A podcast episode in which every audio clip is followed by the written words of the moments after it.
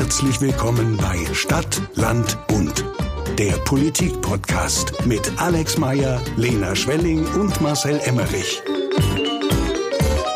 Herzlich willkommen zur neuesten Ausgabe unseres Podcasts und ähm, wir müssen uns am Anfang entschuldigen, weil die letzte Ausgabe liegt schon ein bisschen zurück. Hm. Die ist aus April und ähm, jetzt haben wir ja nicht nicht Mai und nicht Anfang Juni, sondern es ist eher schon Ende Juni und ähm, das tut uns sehr leid, aber wir wissen, wir haben diese riesige Fangemeinde, die auch wartet einfach. ja. Wir sind ja. oft angesprochen worden. Hunderte von Nachrichten haben ja. unsere Postfächer vollquellen lassen. Ja aber wir mussten ähm, arbeiten oder andere Dinge tun. Ja, wir wurden nicht abgesetzt. Wir wurden nicht abgesetzt. Leute, sagen wir es, wie es ist. Der Emmerich hat uns einfach hängen lassen. Ja, der hat einfach nie das Zeit. Ist, das stimmt ja gar nicht. Du hast nicht geantwortet. Das stimmt doch gar nicht. Das ist nicht richtig. Unfassbar. Der wir hatten einen Termin, den habe nicht ich kurz vorher abgesagt, weil ich da eine Staatskrise hatte in meiner Kommune. Sorry. Ja, das ist Gute Punkt, okay. Ja. Ich würde sagen, unentschieden. ja, Hauptsache ich war es nicht, das ist schön. Also ich hätte es aber um ein Haar sein können, ähm, weil... Nee, das ist ja so wie immer beim Land, wenn man nichts tut, kann man auch nichts falsch machen. Entschuldige. also, also der Sound wäre dann auch schon mal gesetzt, ja. Ich bin heute hier, obwohl ich frisch aus den Bergen komme. Ich bin voll, mhm. also ich habe nicht mal geduscht, äh, deswegen für ich alle Hörerinnen sagen, und Hörer. Ja. aus den Bergen, okay. Ja, alle anderen haben Glück, dass es ein Audi, also ein reines äh, Audiomedium ist. ja, nee, aber ich finde es geht. Ich habe äh, Merino-Wolle an. Das ist immer so einigermaßen, es geht beim Schwitzen so. Du riechst nicht mehr als sonst. Vielen Dank, das hilft ja, mir sehr. Ist, ja. Es geht. Es geht, okay, ja. gut, so. gut, danke. Die ja. treuen Fans, Hätten wir die das freuen sich auch über diese Information. Ja. ja. ja. Ich wäre auch früher da gewesen, aber ähm, aktuell ist G7-Gipfel in Elmau. Ne. Ja, also eine sehr teure Veranstaltung. Und ich kriege aber viele Eilmeldungen aufs Handy. Geht's euch auch so? Ich habe die das äh, den Menüplan fürs Abendessen bekommen. Als Eilmeldung? Ja, als Eilmeldung. Von Fokus? Nee, oder? von der DPA, danke. Oh, tatsächlich. Ja, mhm. Hm. ja. ja. Ich finde es wichtig auch zu wissen, was äh, die so essen. Ja, natürlich. Ich meine, man fragt sehr häufig, verhungern die da? Ja. Und dann ja. kann man sagen, nein, die kriegen ja. was. Macron sieht so ausgezehrt aus. Ja. Woran ja. liegt's? Hm. Bestimmt am Essen in Elmau. ja. Nee, ganz Bayern ist, ähm, also ich war in Österreich wandern und äh, man kommt nicht wieder zurück also was witzig ist, weil man will ja gar nicht, also es ist einfach die andere Richtung, aber die Polizeikontrolle war mehr so für die, also keine Ahnung, was, was die Leute erwarten, dass man. Also, du bist, du bist weg von Elmau Ich bin weggefahren von Elmau und wurde kontrolliert. Ich stand äh, irgendwie 90 Minuten in so einer Schlange und dann wurde so blockmäßig abgefertigt. War dann offensichtlich doch unverdächtig, Joe Biden rauszuschmuggeln oder was auch immer die erwarten, was man so macht auf dem Rückweg. Ja, du, ich glaube, die hat Biden im Kofferraum. ja. Wie es ist, ja. ja, Klassiker. Hm. Nee, aber arg schön, ja. Was ich ja so krass finde ja. an dem äh, G7-Gipfel ist, wie dass teuer die ja vor, ist. wie teuer er ist und, und was die da alles machen. Mhm. Die haben da vor sieben Jahren, als das letzte Mal da der G7-Gipfel war, haben die dort äh, auf so einer grünen Wiese, ähm, diese Wiese mit Beton planiert und da fünf, sechs, sieben Hubschrauberlandeplätze hingelegt, hingepflastert. Klar. Ja. Die hat man dann damals wieder weggemacht oh. und dann wieder bepflanzt. Und ratet mal, was man jetzt gemacht hat. Jetzt hat man sie nicht wieder versiegelt, denn die sind ja alle mit einem 9-Euro-Ticket gekommen. genau. Fast, fast. Ja, wobei da gab's ja noch diesen äh, tragischen Bahnunfall. Unfall. Das heißt, man kommt mit dem 9-Euro-Ticket auch, also zumindest mit der Bahn, gar nicht nach Elmau. Weil man muss über Garmisch fahren, ist gerade schwierig. Oh, das ist aber auch was für VerschwörungstheoretikerInnen. Du meinst, da gibt's einen Zusammenhang? Das habe ich nicht gesagt. Aber es wäre möglich. So, äh, man kann es nicht ausschließen. ja. ja. Ja. Nee, was wolltest du über den G7-Gipfel sagen? Ich finde ihn vor allem unglaublich teuer. Also ja, ich ja. Ähm, gibt keine belastbaren Zahlen, aber das wird uns Marcel vielleicht irgendwann äh, sagen können. Offensichtlich ist auch noch ungeklärt. Also Bayern hat irgendwie, weiß ich nicht, 80, 90 Millionen oder so dafür eingeplant oder so oder mehr. Der nee umgekehrt. Bayern hat 180 eingeplant für die Sicherheit, mhm. weil man hat irgendwie einen Zaun gebaut, man hat irgendwelche Berge geschlossen und gesperrt und man hat irgendwie sämtliche Polizeikräfte da zusammengezogen Genau, aber der Bund hat, glaube ich, nur ähm, 76 Millionen oder so im Haushalt und jetzt ist die spannende Frage, wer übernimmt den Rest? Ähm, ja, also wird, wird sicherlich noch ein Thema. Aber schön, dass, also ja, bei dem Menü, das die heute haben, war es es sicher wert. Es gab irgendwie Wagyu-Tatar und danach irgend so ein Goldfisch oder so. Also. Ein Goldfisch? ich glaube, er hieß anders, aber es war irgendwas mit Gold und das war ein Fisch. Goldbrasse oder keine Ahnung, ich kenne mich mit Fischen nicht so aus, war irgendwie ich kann bei der DPA noch Weiß mal jemand was von Fischen? die Hasen hatten wir schon in der ersten Folge, ja. Also an die Community, wenn ihr irgendwas über Fische sagen könnt, dann ja. immer her damit. Eure Lieblingsfische. Eure Lieblingsfische. Ja, ja. genau. Ja. Ich bin vor allem gespannt, ich meine, Olaf Scholz hat ja mit dem letzten Gipfel dieser Art nicht so gute Erfahrungen gemacht, damals der G20-Gipfel oh, in Hamburg. Stimmt. Oh ja.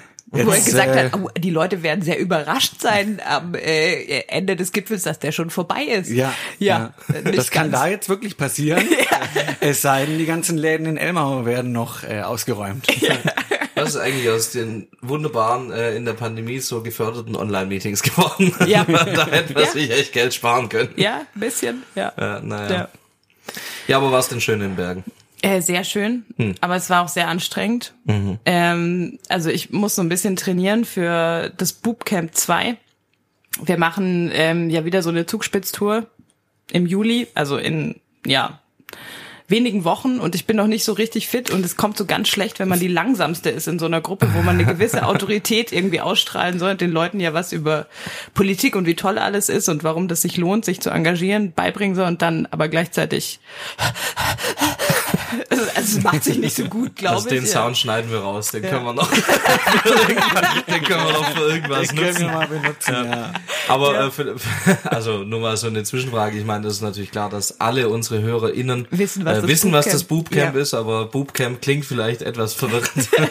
das Bootcamp ist eine sehr großartige Erfindung von ähm, Dir. Ja, auch, aber eigentlich, also. Klug, witzig und bescheiden. ja. Ja. Ähm, es heißt Bootcamp, weil das nur für Frauen ist, aber wie ein Bootcamp sozusagen, aber halt eben nur mit Brüsten. Also deswegen der Name. Ja, wirklich finde ich nach wie vor einen sehr schönen Titel. Und ähm, Genau, das richtet sich an Frauen, die Bock haben, politisch mehr Verantwortung zu übernehmen. Und mit denen wandern wir äh, rund um die Zugspitze vier Tage lang. Sie bekommen Einzelcoachings auf dem Weg. Es gibt so Gruppen-Coaching-Geschichten. Es gibt so ein bisschen Input über Politik, aber auch nicht zu viel. Und eben man wandert auf die Zugspitze, was nicht schlecht ist. Man schläft in so Hütten und da entstehen echt irgendwie, also beim letzten Mal ist ein super Netzwerk auch unter den Frauen entstanden, die da mitgewandert sind. Mhm. Und deswegen haben wir gedacht, wir übernehmen das in unsere Förderprogramme, die wir jetzt aufgelegt haben. Ihr wisst es ja als Landesvorstandsmitglieder. Wir haben zwei Förderprogramme als Landesverband. Einmal für das Thema Vielfalt, einmal für Frauen.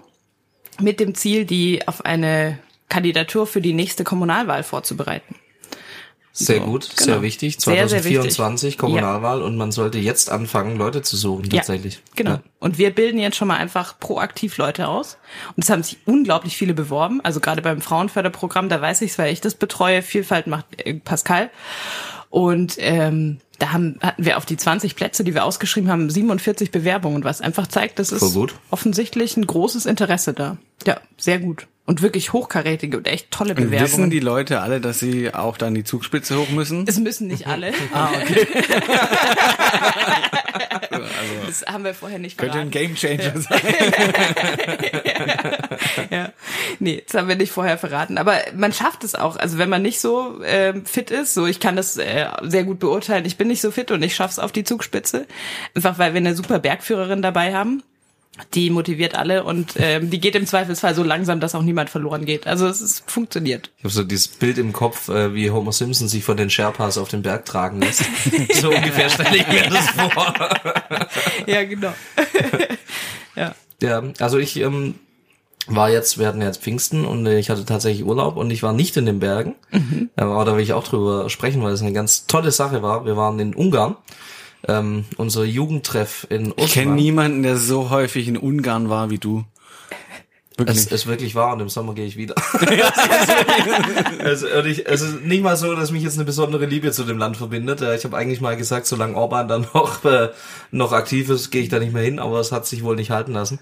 Ähm, Eindeutig, ja. Diesmal war es nicht meine Schuld quasi.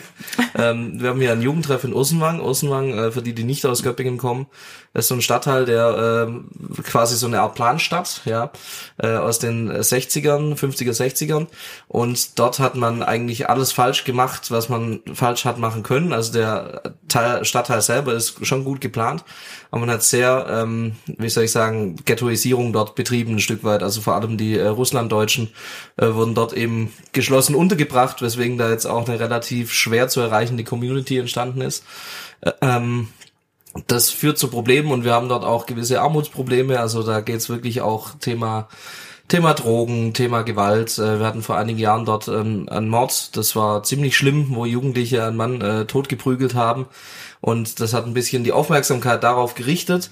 Ähm, und dort gibt's eben seit einigen Jahren dann auch diesen Jugendtreff, um zumindest die Jugendlichen irgendwie zu erreichen. Und dieser Jugendtreff, betreut von Marvin Müller, liebe Grüße gehen raus, ja, ein, ich würde sagen, inzwischen guter Freund nach dem gemeinsamen Urlaub. ähm, der ist da der Betreuer und der hatte die Idee mit einer Firma, die Tollerei, die bauen Spielplätze, äh, zusammen ein soziales Projekt zu machen und sind dann nach Ungarn gegangen ähm, in einem Kinderheim. Äh, die haben eine Außenfläche gehabt und da war nichts, ja, und die Kinder waren eigentlich den ganzen Tag sind die in diesem Gebäude drin, das auch jetzt nicht gerade den Standards entspricht, wie wir sie in Deutschland so erwarten.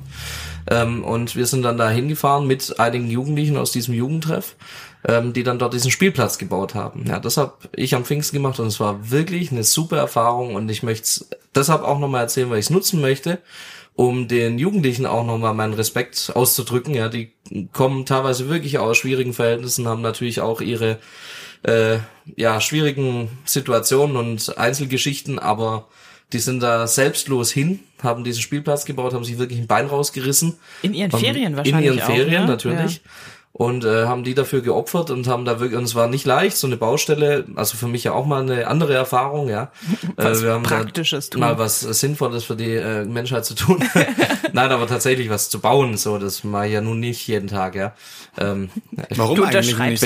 Ich, ich unterschreibe in erster ja. Linie und andere bauen dann und äh, da war es schon nett und diese Baumstämme rumschleifen und äh, rumsägen und bohren und alles mögliche. Und die haben das alles gemacht und es ist wirklich ein toller Spielplatz entstanden.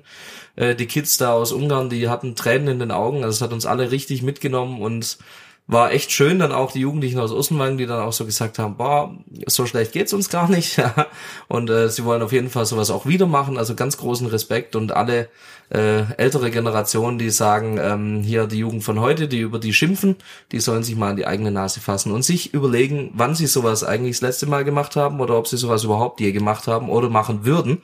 Äh, also wir haben keinen Grund, uns da zu beschweren. Das ist immer nur eine Frage vom Angebot. Und das fand ich wirklich toll und für die Jugend- und Sozialarbeit in Ursenland, glaube ich, war das auch ein tolles Projekt und ich bin froh, dass ich dabei sein durfte. Das ist übrigens eine mega gute Überleitung, merke ich gerade zu einem Thema, das ich auf dem Zettel habe, aber ähm, wir hatten es gar nicht besprochen. Aber es gibt ja gerade die Diskussion, der Bundespräsident hat es, glaube ich, aufgerufen nochmal in einer Rede kürzlich über dieses Pflichtjahr. Ja. Also damit hat er der, also das finde ich, das wirklich Tragische daran ist ja auch, er hat der CDU das einzige Thema geklaut, das sie, glaube ich, in den letzten Jahren hatte, seit sie die Wehrpflicht äh, ausgesetzt haben. Und ähm, das wird jetzt sehr viel diskutiert, auch weil im Zusammenhang mit der Frage, ob man jetzt wegen Ukraine-Krieg die Wehrpflicht wieder einführen muss und ob es dann Alternativen gibt und wenn ja, welche. Was haltet ihr von der Idee, so ein Pflichtjahr zu machen? Das muss ich mal ganz blöd fragen. Hatten wir das nicht vor ein paar Folgen schon mal? Diskussion.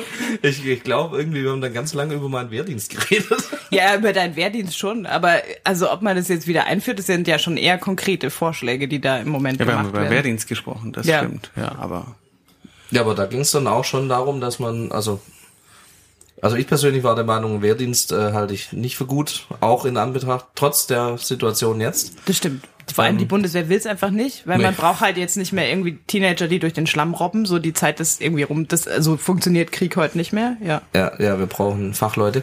Ähm, nee, aber ich fand es ähm, ich meine, wir hatten schon mal. Ich also ich bin bei dem Thema dermaßen unentschlossen, dass es sein kann, dass ich jetzt hier eine andere Meinung vertrete, als sollten wir schon mal darüber besprochen noch mal in den Raum. Ja, ja warum?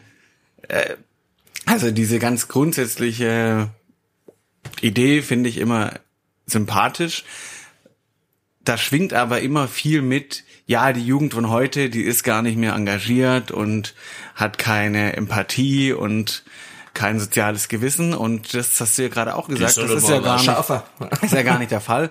Und wenn ich dann faktisch mir anschaue, dass es einen sehr, sehr großen Run gibt auf FÖJ, FSJ und viele andere dieser Projekte, die es da schon gibt, aber diese alle gar nicht bedient werden können, also die Nachfrage kann nicht bedient werden, weil da auch die finanzielle Ausstattung fehlt, mache ich da immer ein sehr großes Fragezeichen dran und denke, dass man eigentlich das, was man hat, das Bestehende erstmal ausbauen sollte, bevor man so ein Pflichtjahr macht, was ja letztlich auch immense Kosten mit sich bringt, weil die ganzen hm. ja. Menschen kriegen dann ja auch ein Taschengeld etc., Wohngeld, alles, was damit zusammenhängt. Deswegen hat es da ja auch eine ganz, äh, ja, sachliche Begründung, warum das sehr, sehr schwierig ist. Und diese andere Frage, wie gesagt, ich habe ein Problem damit, dass da immer mitschwingt, dass die Jugend von heute da nicht mehr äh, empathisch und mit sozialem Gewissen unterwegs ist und mhm. deswegen finde ich das immer sehr schwierig dann. Eines der ältesten Themen der Menschheit. Ohne Scheiß, man hat ähm, Tontafeln gefunden von den Sumerern, 5000 Jahre alt, auf denen man sich über den Zustand der Jugend beschwert. Ja. Und dann gibt's ja dieses wunderbare Zitat von Aristoteles, das auch irgendwie immer wieder in diesem Kontext aufgerufen wird. So die Jugend von heute, die hat überhaupt keine Manieren mehr, die hört nicht auf die Erwachsenen, ja, die sind faul, machen nix. Ja, also, also es ist ein altes Menschheitsthema. Ja, die Jugend von heute ist immer die schlimmste. Mhm. ja. ja. Ja, aber es, ähm, also ich, ich verstehe das, was du meinst. Ähm, ich gebe dir auch recht, dass das so nicht, also wenn das mitschwingt, ist natürlich schlecht und ich gehe sogar noch einen Schritt weiter und sage mir das grundsätzlich eigentlich gar nicht sympathisch. Ähm, denn man zwingt jemanden quasi ein Jahr zu verbringen mit einer Geschichte, die er vielleicht nicht machen will. Und das, ich finde es einen großen Eingriff in die persönliche Freiheit. Das finde ich grundsätzlich schon schwierig, aber ähm, ich sehe es eben nicht als als Vorwurf jetzt an, an Jugend, sondern als ähm, ja charakterliche Bildung ein Stück weit im positiven Sinne. Ja, also gar nicht, dass die jetzt irgendwie in irgendeine Ecke gedrängt werden sollen oder so. Aber ich glaube, dass jeder persönlich davon profitiert und im Endeffekt ist die Frage so ein bisschen, zwinge ich die Leute zu ihrem Glück oder belasse ich es auf freiwillige Basis? Das ist dann auch eine Frage von, ja, Freiheit, sage ich jetzt mal. Ja, und also damit verbunden finde ich, also so ein bisschen paradox, ähm, dass man erst den jungen Menschen mit der Einführung von G8 vor ein paar Jahren einfach ein Jahr Lebenszeit weggenommen hat, damit sie dem Arbeitsmarkt auch früher zur Verfügung stehen ja. und die Renten für ähm, die Leute äh, äh zusammenschaffen können. Und dann zwingt man sie dieses Jahr doch irgendwie anders zu verbringen.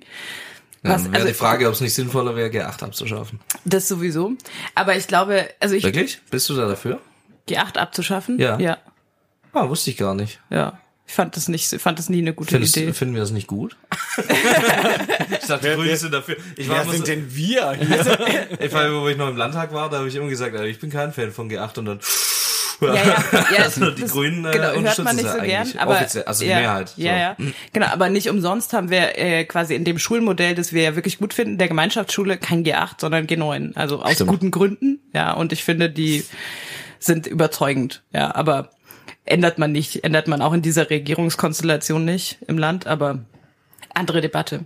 Was mich irgendwie bei diesem Pflichtjahr noch so ein bisschen ärgert, ist, dass alle Leute, die darüber diskutieren, einfach immer diejenigen sind, die gar nicht davon betroffen wären. Ne? Weil man diskutiert immer über, über die nächste Generation und von jungen Leuten höre ich irgendwie relativ wenig dazu, was ich auch verständlich und voll okay finde.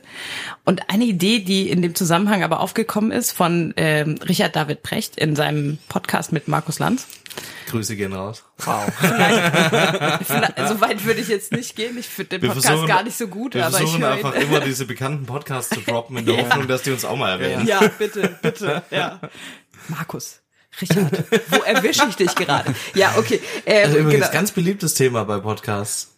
Also ich habe das Gefühl, äh, Entschuldigung, wenn ich ja. hier, aber ich habe das Gefühl in letzter Zeit, wenn ich andere Podcasts höre, ich höre sehr gern äh, Baywatch Berlin, ich höre in letzter Zeit gemischtes Hack sehr oft, also diese eher Comedy-Podcasts und äh, deren Hauptinhalt scheint zu sein, sich über Lanz und Brecht lustig zu machen. Ja, das ist richtig. Das wie, ist wie oft Ding. Lanz erwähnt, dass er mal in Italien beim Militär, ja. also so, so wie du und deine Wehrpflicht, das ja, ist absolut. übrigens sehr, sehr Lena ähnlich. ist eine Stammhörer. Ja, ja, ja. Lanz, und Brecht, Brecht ja, tatsächlich. Ja. Durchaus, aber auch mit so ein bisschen, also ich finde das Deswegen spannend, kann sie auch sehr dezidiert erklären, wie man ohne Waffen Frieden schaffen. nee. ich höre zwar, was er sagt, aber ich finde nicht alles überzeugend. Aber ja, was eine, war sein Vorschlag? Einfach Idee, mal so genau. ein Jahr nach Kiew oder an die Nee, äh, viel, viel Front. witziger. Er hat gesagt, dass, dass und da ein bisschen beten. eigentlich bräuchte man zwei Pflichtzeiten im Leben. Ach. Einmal für die Leute nach dem Schulabschluss und dann aber nochmal, bevor man in Rente geht. Das fand ich wiederum dann ein bisschen interessanteres Modell. Alternativ gibt's ja auch, dass du musst halt irgendwann in deinem Leben so ein Pflichtjahr machen, suchst dir selber aus wann. Das gibt's auch, aber dann ist halt immer so, uh, ja, später und oh, jetzt bin ich zu alt. Aber Ja, wenn will man, man das kontrollieren? ja, genau. Deswegen finde ich die Idee, dass man sagt so, okay, warum nicht einfach zwei? Dann hast du auch diesen Drive aus der Debatte raus, dass irgendwie es immer nur über die faule Jugend geht. Dann und- geht's auch mal um die faulen Alten. Ich sehe schon, heute machen wir uns richtig beliebt. Nee, aber finde ich interessant und ähm, das Ich kann mir- diskutieren aber gerade so Leute wie, weiß nicht, Frank-Walter Steinmeier nicht, weil das würde ihn halt auch noch mal ereilen dann. Also, ne, irgendwann wird er Ja, das wäre bei Ange Angela Merkel wäre jetzt fällig. Ja, Angela jetzt- Merkel wäre jetzt fällig, 16 Jahre Kanzlerin Ja. und jetzt raus aus dem Job, kurz Das- vor der Rente, Ja. ab ins Pflichtjahr. Das ist irgendwie das Problem. Ich finde die Idee ja eigentlich geil. Ja, schon. Also oder? schon, hat aber tatsächlich, Charme. ich, ich stelle mir so vor, Leute, die halt wirklich 40 Jahre gearbeitet haben, egal in welchem Beruf jetzt, Ja. und die dann sagen, so, jetzt gehe ich in wohlverdienten Ruhestand, kümmere mich um die Enkel, reis um die Welt und dann, ah, du musst jetzt noch ein Jahr äh, hier Altenpflege machen, wo du selber bald vielleicht. Also, weißt du, das ist ja auch. Kann man sich schon Doch, mal ich finde, man, man sich ich schon finde, man könnte auch ganz, ganz viel Applaus damit bekommen, wenn man es noch mit so einer Rente ab 70 verbindet. Ja. Und ich glaube, Oh ja. dann könnte es richtig die Massen bewegen. werden. Oder einfach ab 90 nochmal so ein Pflichtjahr. nee, ja, gut, okay. Ja. Also ich, ich, ich finde grundsätzlich ähm, bin ich durchaus für so ein äh, Pflichtjahr, wobei ich fand es nicht schlecht, zumindest früher war es so, wie es die Franzosen gemacht haben eigentlich. Ähm, da ist jetzt keine gesetzliche Pflicht, aber Unternehmen äh, stellen eigentlich nur Leute ein, die ein Jahr irgendwas gemacht haben nach der Schule und das kann wirklich auch kann auch sein Backpacking in Neuseeland oder so. Ja. Ähm, und auch das finde ich, also der Wert, der hauptsächliche Wert, den ich darin sehe, nämlich diese charakterliche Weiterbildung, sage ich mal, den eigenen Horizont zu erweitern, den erreichst du damit ja auch. Ja. Also muss ja nicht irgendwie, du musst jetzt arbeiten und das und das, du arbeitest beim Backpacking ja auch, da jobbst du halt. Ja. Darum geht's ja eigentlich und das finde ich nicht schlecht. Also es ist nicht direkt verpflichtend, aber irgendwie weiß man, wenn man da was erreichen will, wenn man einen Job haben will, dann muss man das eigentlich machen. Und äh, fand ich auch nicht schlecht, aber das kann man natürlich äh, schwer umsetzen dann. Vor allem angesichts von irgendwie Wie siehst du denn die. Diskussion, weil das ist ja häufig auch so ein feministisches Argument, dass Frauen sagen, naja, wenn, dann sollte sowas aber eigentlich wie früher auch nur für Männer sein. Also ist ja tatsächlich Ja. immer wieder eine? Diskussion. Sagen ja, das Frauen? Ja, weil sie sagen, dass sie durch äh, die Schwangerschaft ja eh schon neun Jahre Ja. bei ihrer Lebensentwicklung, Karriere etc. verlieren. Ähm, wie siehst du das? Nee, das finde ich falsch. Also ich glaube, wenn, dann müsste man es wirklich für alle machen, irgendwie. Und ich glaube, also grundsätzlich schadet das sicherlich niemandem, so eine Pflichtzeit, ja. Aber die Frage ist halt, muss man eine Pflichtzeit verpflichtend machen oder kann man da auch wirklich gute Angebote schaffen, die vielleicht eine freiwillige Verpflichtung nach Freiwillige sich ziehen? Pflicht. Eine freiwillige Verpflichtung. Das geht, funktioniert immer besonders gut. Das sind, das sind solche Begrifflichkeiten, die ja tatsächlich in politischen Diskussionen entstehen. Ja. Äh, wenn, wie zum Beispiel hier beim 9-Euro-Ticket, die Leute einfach bis nachts um zwei diskutieren, nicht, Ja. sich nicht einig werden und dann irgendwelche Begrifflichkeiten erfinden. Ja. Äh, zum Beispiel freiwilliges Pflichtjahr. das, Naja, aber das, klingt dann einer, das klingt dann ab einer gewissen Uhrzeit. Das ist klingt jetzt das ganz gut. äh. Das 9-Euro-Ticket ist aber dahingehend ja ein Riesenerfolg. Das muss man ja sehen. Also, Ja, das, das, ist ähm, natürlich nochmal was ganz anderes an der Stelle. kann ja. ich als leidgeprüfte Bahnfahrerin so echt nicht bestätigen. Also ich habe in Du Zügen kriegst ge- es nicht mehr mit dem Das 9-Euro-Ticket. ist wirklich, ist mir ich, egal. Ich, ich, Sachen schaue mir erlebt. einfach zu an, wie viele Menschen dieses Ticket gekauft Ja. haben, wie viele Menschen damit jetzt von A nach B fahren und sehe, Ja. dass das ein ganz großer Erfolg Und wie ist. wenig ausreichende Züge oder Netzkapazitäten dafür da sind, weil die Leute fahren ja gar nicht von A nach B, die werden am dritten Bahnhof rausgeworfen, weil der Zug zu voll ist. Also ich meine, das ist Naja, ja, wenn man, ja ich habe die Erfahrung gemacht, wenn man einmal drin ist, dann darf man auch drin bleiben. Man darf halt nie an den Türen stehen bleiben. ja. Also äh, ich, also ich, ich versuche den Ausgleich hier zu suchen. Äh, mhm. Äh, tatsächlich, also ich halte es schon auch von Erfolg natürlich, wie viele dieses 9-Euro-Ticket gekauft haben. Vor allem im Vergleich mit dem Tankrabatt, da das, ist es ja ein Wahnsinnserfolg. Ja, ja, gut. Oh, da können wir gleich auch nochmal drüber reden. Aber äh, tatsächlich, es zeigt ja vor allem, also ich finde, ich glaube ehrlich gesagt nicht mal unbedingt, dass es eine Frage des niedrigen Preises äh, tatsächlich ist, sondern ja, es ist unkompliziert. Ähm, es ist unkompliziert. Ist, ja. Ich habe ein Ticket und kann damit äh, überall fahren. Und äh, ich hatte jetzt vor kurzem, ich hatte gerade äh, Klausurtagung mit meinem Gemeinderat und da war der Professor Monheim zu Gast als Referent, ein sehr bekannter ähm, Verkehrsforscher, sage ich mal, der auch praktisch schon als in Ministerien in NRW und im Bund auch schon dazu äh, viel gemacht hat. Und der hat es eigentlich auch gesagt, es geht gar nicht nur unbedingt darum, dass es günstig ist, ja, also in Schweiz zum Beispiel ist ein Positivbeispiel für ähm, guten ÖPNV, aber günstig ist er nicht. Den das zahlt stimmt. man. Also ja. auch für Schweizer Verhältnisse wirklich nicht günstig, aber es ist sehr unkompliziert. Ich kaufe ein Ticket, zahle es einmal. Weil in der Schweiz sonst alles so günstig ist, oder? Für nee, Schweizer Verhältnisse. Ja, ja, ich sag ja, auch für Schweizer Verhältnisse ist es nicht günstig. Okay. Ja, ähm, ja hören wir mal zu. Ja, man kann das auch anders verstehen, sonst ist da ja alles äh, günstig. Nein, natürlich nicht. Also Billigland Schweiz. Ja. nee, und äh, das äh, fand ich dann schon ganz interessant. Wichtiger ist eher eine äh, klare und einfache und unkomplizierte Preisstruktur. Ich kaufe einmal ein Ticket und vor allem auch ein unkompliziertes, haben wir jetzt durchs 9-Euro-Ticket nicht, aber das sollte natürlich das Ziel sein, ein unkomplizierter Fahrplan. Also, dass ich wirklich zu festen Zeiten einfach rund um die Uhr mehr oder weniger ähm, hier das äh, Angebot habe. Das macht den ÖPNV wirklich. Entschuldigung, das macht den ÖPNV wirklich attraktiv. Danke. Ja, das stimmt. Aber das, also ich sag mal, diese Erkenntnis, die war vorher irgendwie schon da. Also hätte man diesen milliardenteuren Feldversuch ja, nicht, nicht zwingend gebraucht, finde ich. Nee, naja, es war jetzt aber nicht so teuer wie der Tankrabatt zum Beispiel. ja, wir kommen In Relation dazu. zum Tankrabatt ist alles gut, aber das kann man ja nicht, also es ist ja gar nicht das der darf ja wohl nicht der Anspruch sein hier. wir sind ja nicht die FDP. Ich finde zwei Dinge, die ragen da heraus, sehr positiv, die kann man mitnehmen. Das eine ist, dass wirklich dieser Punkt ist, dass die Menschen offenbar bereit sind, einen erschwinglichen, ein Ticket zu nehmen, wenn es zu einem erschwinglichen Preis ist und wenn es nicht kompliziert ist. Und das hat man damit gezeigt. Es müssen nicht 9 Euro sein. Ich glaube, so für 19 oder 29 Euro wäre das immer noch eine sehr lohnende Geschichte. Und auf der anderen Seite hat es das, was man vielleicht schon davor wusste, aber jetzt dennoch das nochmal gnadenlos offengelegt, wie marode und kaputt gespart das ganze Bahnsystem ist. Und mhm. ich glaube, das ist schon etwas, was man jetzt mitnehmen kann und wo an der Stelle jetzt in erster Linie der Bundesverkehrsminister gefordert ist, dafür jetzt in Zukunft kluge Lösungen zu finden, die daran anschließen. Geld.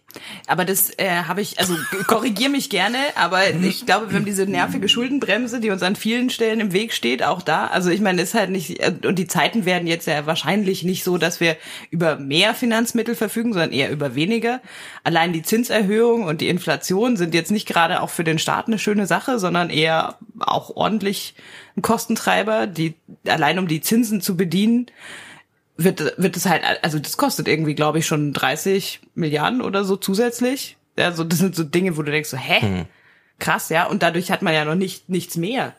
Also insgesamt ist es, also klar, muss man machen, aber wir haben halt nicht das Geld. Die spannende Frage wäre, wo kriegen wir das her? Wenn wir die Dieselsubvention abschaffen, dann wäre schon mal viel geholfen an der Stelle. So.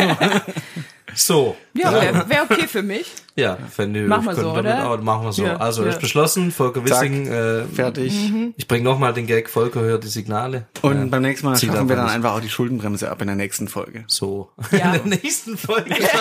Guter Teaser. Ja. Guter Teaser. Und in der nächsten Folge schaffen wir die Schuldenbremse ab. Ja. Ähm, aber tatsächlich Frage an den Bundestagsabgeordneten. Ähm, unsere Parteivorsitzende Ricarda Lang, die wir alle kennen und sehr schätzen, äh, hat ja auch gesagt, es muss ja etwas folgen aus dem 9-Euro-Ticket jetzt und aus der Erfahrung, dass eben viele es nutzen. Und da hat sie natürlich völlig recht.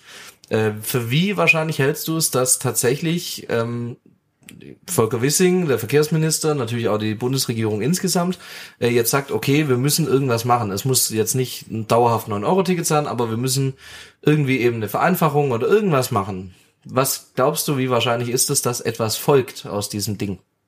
Also Volker Wissing hat eigentlich tatsächlich auch schon selber angekündigt, dass etwas noch daraus folgen wird. Ist ja nicht so ein 9-Euro-Ticket, weil Preiserhöhungen. Das von, von genau, also wenn die 9 Euro zahlen, dann zahlen sie bestimmt auch 20. so, deswegen äh, glaube ich schon, dass da tatsächlich was daraus folgen wird.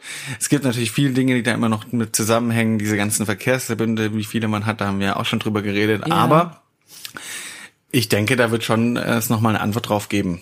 Doch, da bin ich überzeugt. Oft werden ja Dinge noch zusätzlich gemacht, die im Koalitionsvertrag nicht vereinbart waren. Das erlebt man ständig. Ja, ja, das soll ja auch so sein. Man muss ja reagieren. Ne? Ja. Ähm, ja. Und da, da muss auch das Land, äh, liebe Lena, muss dann natürlich auch was tun, denn das stimmt, das, das Land muss auch mehr Geld für den Verkehr ausgeben, völlig richtig. Das ist, also ist tatsächlich ein Punkt. Ja, und, das sagt und, auch unser Verkehrsminister. Und im Endeffekt müssen wir die Nur ganzen. Er hat keins. Ja. Ah, unser Verkehrsminister Wene Hermann, da muss ich noch sagen. nachdem du das letzte super, Mal, nachdem du das letzte Mal super beim 9 Euro, ich weiß gar nicht, was du meinst. Ich wollte es einmal mal als fauler Hund hat er ihn bestimmt. Das stimmt das letzte Mal. Nein, nein, genau nein, so war's. Nein, nein. Äh, ich finde es einfach ganz klasse, weil der hat auch äh, erkannt, was eine Chance äh, drin liegt im 9-Euro-Ticket und hat dann entsprechend auch nochmal, sage ich mal, nachgeschossen und die Kapazitäten ausgebaut, damit dann auch mehr Plätze in den Zügen zur Verfügung sind. Und da muss ich einfach sagen, da ist ein Schaffer im Verkehrsministerium an der Spitze, der da die Sachen gut steuert und wirklich eine moderne Mobilitätspolitik im Herzen trägt. Ja, also mhm. inhaltlich gebe ich dir völlig recht, aber was für ein Schleimer, oder? Unfassbar, unfassbar. Nur weil er ja. Angst hat, dass wir das Winne erzählen. Ja. Wobei der hört natürlich jede, jede Folge. Folge. Liebe Grüße ja. an Winne Hermann. Ja. Ja. Ja. Nee, äh, ist ja alles. alles Winne hat auch immer wieder gefragt, hier, wann kommt die neue Folge? Ja. Absolut, das war einer der treuen Fans, ja. ja. Nee, aber äh, ja, äh, finde ich ja alles gut. Aber äh, die Frage ist, was kann das Land tun? Und ich finde wirklich, wie gesagt, diese Komplexität halte ich tatsächlich nicht nur wegen dem Vortrag von Professor Monheim, äh, Monheim aber das hat schon nochmal, der hat sehr deutlich nochmal gesagt, äh, Baden-Württemberg ist da trauriger Spitzenreiter im Verkehrsverbünde. Das Thema hatten wir schon. Mhm. Was kann das Land da tun? Das 365 könnte, Euro Ticket einführen, was wir jetzt ja auch machen. Ja, oder die Verkehrsverbünde zerschlagen. Ja, eigentlich bräuchten wir einen Verkehrsverbund. Theoretisch. Ja. Also. Ja irgendwie schon, aber irgendwie auch nicht. Man kann auch mit den bestehenden Verkehrsverbünden einfach, indem man die zu reinen Aufgabenträgerverbänden macht. Das heißt, die haben nichts anderes zu tun, als irgendwie zu sagen, äh, zu bestellen, Anforderungen irgendwie zu klären und so. Also man kann das, man kann schon mit denen auch was machen. Das passiert auch, aber es ist halt sehr langsam, die alle zu zerschlagen. Ich weiß gar nicht, wie das rechtlich so hinhaut. Ja, also ist äh, gesagt, war wahrscheinlich kein. ja. Nein, aber es ist ja schon tatsächlich. Also ich verstehe das Problem. Also kein Jura-Professor, also, oder? Wie bitte? Dein Professor ist wohl kein Jurist. Äh, das kam nicht von ihm, die Zerschlagung der Verkehrsverbünde. Aber schon der Hinweis, dass wir gerade in Baden-Württemberg äh, sind wir eben, haben wir sehr, sehr viele Verkehrsverbünde. Ja. Und das Problem ist ja wirklich, auch da wieder sind es vor allem auch die Tarife ein Stück weit. Ähm, der Tarif endet halt quasi an der Verbundgrenze und da die Verbünde so viele sind und so kleinteilig sind, heißt es halt hin genau. und wieder eben auch, die endet quasi am Landkreis, die endet an der Grenze der Stadt. Dann lasst ähm, uns doch einfach in der übernächsten Folge die Verkehrsverbünde zerschlagen. Erst die Schuldenbremse okay. in der okay. nächsten Folge und in ja. der übernächsten Folge. Ja. Aber also ich muss noch mal sagen, das 365 Euro Ticket, das jetzt ja kommt, ja für junge mhm. Menschen, das ist glaube ich schon ein wichtiger ja, für Schritt. junge Menschen. Ja, ich bin leider nicht Ich würde es auch für alle einführen, aber wir können uns im Zweifelsfall auch ein teureres Ticket leisten. Also würde ich mal davon ausgehen, als OB geht es. Ja, gut. Aber jetzt ist nur auch nicht jeder 31-jährige OB. Also möchte ich jetzt schon auch mal angemerkt haben.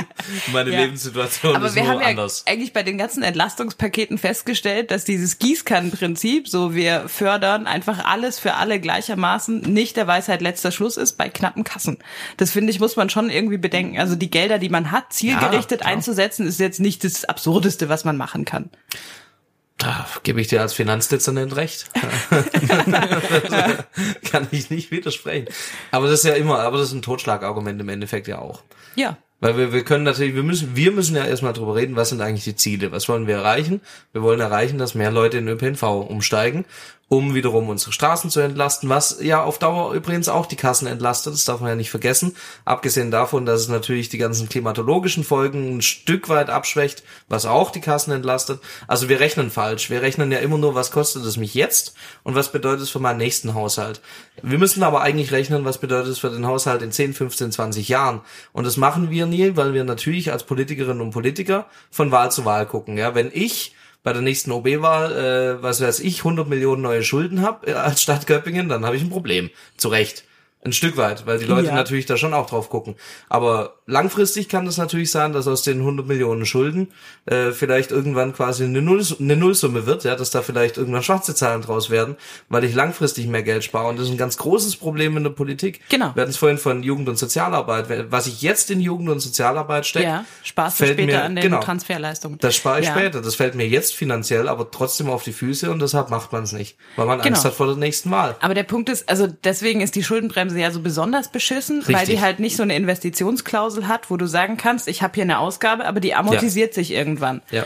Ja, so und das, also ja, die, die blockiert einfach jede Ausgabe und das ist Kacke. Absolut. Ja, deswegen schaffen wir sie ab. Deswegen ja. schaffen wir die ab, okay. nächste Folge dann. Ja. Drängen Christian Lindner täglich dazu, dass er das doch vielleicht mal bitte machen soll. Christian wer? Die Frage, wo ist Olaf Scholz, wurde ein bisschen ersetzt durch, wo ist Christian Lindner und warum? Ja, weil man festgestellt hat, Olaf Scholz ist überall nur nicht in der Ukraine, wobei jetzt war er ja, da. Jetzt war er da. Ja. Ich finde leider, dass ich, ich, finde leider, dass äh, ich immer momentan sehr genau weiß, wo Christian Lindner ist, weil er jeden Tag in irgendeiner Zeitung ein Interview gibt wo er irgendwelche Dinge aus dem Koalitionsvertrag in Frage stellt oder neue Dinge erfindet oder aus seinem ja, aus seinem Gefühlen keine Mördergrube macht. Ja. Also, Marcel, Koalition zerschlagen, oder? Nein, nein, nein, nein. Das ist alles tutti. Ich habe aber ein bisschen eine Pause gehört. Ja, ja, ja da das Gesicht schon, äh, Vor dem Nein war, da war eine lange Pause. Er wollte nee, sagen, ja, aber dann dachte er, oh, da kriege ich Ärger. Ja, ja. Was ich dazu sagen will, ist immer super lustig, auch jetzt, wo momentan die Stimmung nicht so ist wie bei einem Kindergeburtstag in der Koalition, dass wir dass ganz häufig jetzt in Zeitungsbeiträgen oder so darüber geredet wird, oh, wie lange hält die Koalition noch, oh, gibt's Neuwahlen? Und es gibt nichts, über das so häufig in der Politik diskutiert wird, was dann aber nicht passiert wie Neuwahlen. Stimmt. So, wenn man sich überlegt, die Jahre der GroKo, wo immer wieder man dachte, oh, jetzt ist aber mal Neuwahl, oh, jetzt aber Neuwahl. Ähm, ja, kommt nicht, glaube ich nicht. Und nee, wir nein, haben noch viele gemeinsame Projekte und es führen das Land gut durch die Krise. Ja, es wäre ja auch Quatsch. Also ganz ehrlich, es wäre jetzt wirklich Unfug in dieser Situation, in der wir jetzt sind. Ähm, also für uns wäre es, glaube ich, also, gut, aber also, ja, wobei also das glauben wir doch, das glauben wir doch immer. Jetzt sind wir in Umfragen wieder irgendwie auf Augenhöhe mit der Union vor SPD, vor FDP, ja, und wir wissen genau vor den Wahlen kann das auch schon wieder ganz anders aussehen. Aber Deswegen die Stimmung, ja die schlägt schon bei Nachrichtensendern durch. Ich habe ja. vor paar Tagen gesehen, äh, da war ein Interview im Fernsehsender. Diese, diese rot-grün versiffte Lügenpresse. Im Fernsehsender, äh, im Fernsehsender Welt. Das ist nicht die rot-grüne Lügenpresse. Die werden auch immer linker. So, da hat äh, eine Journalistin, eine Reporterin, die zufälligerweise die Ehefrau von Christian Lindner ist, Ach, aber das ist gar nicht äh, der der Fakt, um den es mir geht. Sie stand vor dem Bundeswirtschaftsministerium. Man hat das gesehen. Hinten drüber, hinten dran war das die Aufschrift auf dem Gebäude Bundeswirtschaftsminister. Und ihr kennt das doch alle bei so Schalten steht dann ja häufig unten so Weltnachrichtenstudio oder wo haben die ihren Sitz? So Berlin als Ort und dann steht rechts so ein Ort wie zum Beispiel Stuttgart oder wo die Person dann ist. Und bei der Reporterin, die vor dem Bundeswirtschaftsministerium stand, äh, stand unten drunter dann noch Kanzleramt.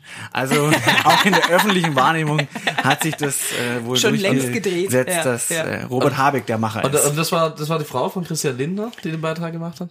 Ja, Franka Lehfeld, das ist immer wieder noch mal so ein eigenes Politikum. Ah, witzig, da wurden an dem Abend aber nicht die Betten zusammengeschoben im. Ja, also, das, also, da war aber, war aber Eiszeit daheim. Ja. Sie hat es wahrscheinlich nicht geschrieben, aber. Ja, ja, gut. Sie, sie sollte in dem Interview Stellung nehmen zu äh, einem äh, Zeitungsbeitrag von Christian Lindner. Das, aber wie gesagt, ist ein eigenes Politikum. Das kann man mal anders äh, erörtern. Ja, dann sprechen wir auch über äh, Thomas Strobel und Gattin, Christine ja. Strobel und die ARD, aber egal. Ähm, ja. Ja, wobei, also ich glaube, das hilft Thomas unterm Strich auch nicht mehr. Offensichtlich nicht. Thomas Strobel war ganz schön angezählt. Oder ist eigentlich? Ja, das, also das hängt ja nach wie vor in der Schwebe. Es werden nur, also es gibt einfach nur ein paar neue Aufregerthemen. Vielleicht erklären wir kurz, ähm, was da was passiert, da passiert ist. ist. Ja. ja, also Thomas Strobel hat ähm, was gemacht, was ehrlicherweise sehr viele Politikerinnen und Politiker machen, nämlich Oh, nein! nein, niemals. Okay, also alle außer uns natürlich. Ja, äh, was durchgestochen an einen Journalisten und ähm, das war aber ein Dokument, das ähm, betraf diesen Skandal bei der Polizei sexuelle Belästigung. Und ähm, da hat der Anwalt des äh, Beschuldigten um ein persönliches Gespräch mit dem Minister gebeten. Und das äh, fand er offensichtlich nicht richtig und hat das dann einem Journalisten gegeben und hat gesagt, guck mal, die wollen mit mir persönlich sprechen und das geht gar nicht, aber das war halt ein anwaltliches Schreiben, das Ja. man nicht ganz so einfach weitergibt. Und dann auch noch quasi ist jetzt die Frage, ob das sozusagen eine Aufforderung war, das zu veröffentlichen oder ob das mehr so ja, zur Info. Das macht dann Unterschiede und die Frage ist eben, ob das jetzt ein juristischer Straftatbestand ist, nämlich Anstiftung zur Weitergabe von Informationen aus einem laufenden Gerichtsverfahren, was äh, ja strafrechtlich bewährt ist. Also man kann ja egal wie festhalten, ähm, eben es wird ja jetzt ermittelt und so weiter, warten wir ab, aber man kann festhalten, geschickt war es nicht. Also Ja. Etwas durchstechen ist ja was anderes, wie ganz offen einem Journalisten was geben und mehr oder weniger sagen, mach damit, was du willst. Ja. Wir hatten schon mal dieses unter eins, zwei und drei besprochen, was es damit auf sich hat. Hätten wir auch mal sagen können, pass auf, unter drei oder unter zwei. Ja. Aber es war nicht, also geschickt war es nicht. Nee. Wird er zurücktreten? Thomas Strobel. Thomas Strobel Niemals. zurücktreten. Wird er zurückgetreten werden? Das kommt drauf an, also auf viele Sachen. Äh, Ich glaube, der ganz entscheidende Punkt ist, äh, was nutzt es Manuel Hagel oder was schadet es Manuel Hagel? Oh. Manuel Hagel, der Fraktionsvorsitzende genau, der CDU im ja, Landtag. der sich ja sehr warm läuft als ähm, nächster Spitzenkandidat der CDU bei der Landtagswahl. Und eigentlich ist es für ihn jetzt ein bisschen zu früh, also um das auch dann offensiver zu machen. Und er müsste, also dann wäre Thomas Strobel nicht mehr Innenminister und äh, damit auch Vize-MP, würde sich ja die Frage stellen, wer macht das dann? Und da wäre eigentlich logisch Manuel Hagel, aber für ihn ist es nicht geschickt, in die Regierung zu gehen, wenn er äh, gerne den MP beerben möchte weil dann kann man natürlich, muss man irgendwie mit, miteinander arbeiten, anders. Man kann nicht so aus der Fraktion, aus dem Landtag ein bisschen auch äh, kritischer sein und das ähm, passt ihm eigentlich, glaube ich, nicht so in den Kram. Deshalb äh, ist das so ein bisschen die entscheidende Frage. Ist er natürlich auch zu jung, um MP zu werden jetzt? Muss man Nee. nicht 40 sein in Baden-Württemberg oder 35? Ich glaube 35. Also ich wäre zu jung, das habe ich mal durchgerechnet.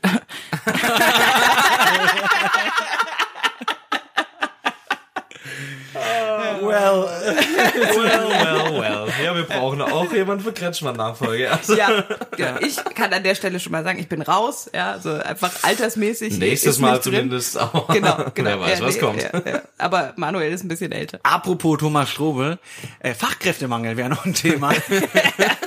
Das ist aber eine schöne Überleitung. Sehr ja. schön. Ja. Ja, das Also, äh, was sich vorher ausgedacht so- Lang dran gesessen, wahrscheinlich ja. wieder zu Hause. Stunden. Ja. Ja, ich dachte, irgendwann kann man ihn bringen. Ja, nein, es Ja. ist so, das ist ein Thema, das mir gerade in den letzten Tagen und Wochen nochmal aufgefallen ist, auch in einem anderen Podcast schon besprochen.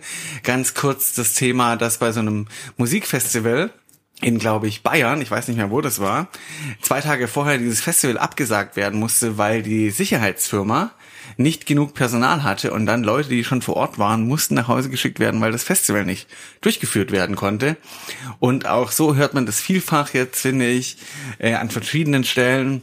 Ja, bei uns im Bundestag ist der Regenbogenempfang der grünen Bundestagsfraktion ausgefallen, weil es nicht genug Servicepersonal gab. Es gibt ähm, auch jetzt äh, bei der Bahn sowieso und es gibt auch bei ähm, Airlines großen Personalmangel, auch gerade äh, bei der Gepäckabfertigung. Also es gibt an ganz vielen, vielen Orten Fachkräftemangel, es gibt äh, Mangel an einfachen Arbeitskräften.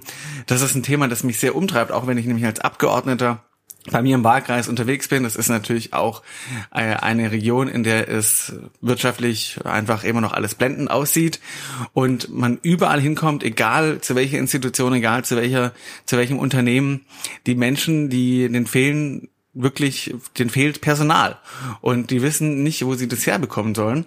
Und das ist ja etwas, was jetzt gerade entsteht mit Blick auf äh, ja das demografische Minus.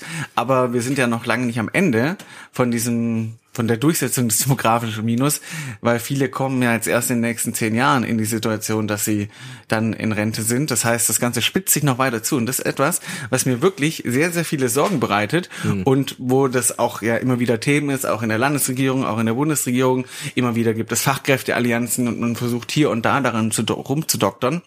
Aber so einen ganz, ganz großen Wurf gibt's da nicht. Ich habe jetzt erst heute gehört, dass Hubertus Heil aber wohl jetzt plant, äh, Leute aus der Türkei äh, anzuwerben, also ein bisschen so, wie man das früher gemacht hat auch. Äh, so Gastarbeiter. Und das ist ja tatsächlich, finde ich, etwas, wo man noch mal viel offener drüber reden muss, ja.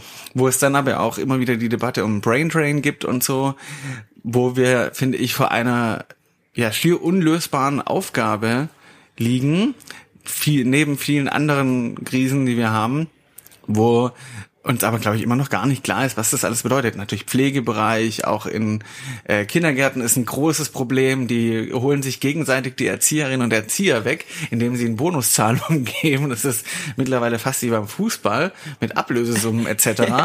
Also das ja. ist eine, eine ganz, ganz krasse Entwicklung. Ja. Ähm, ja.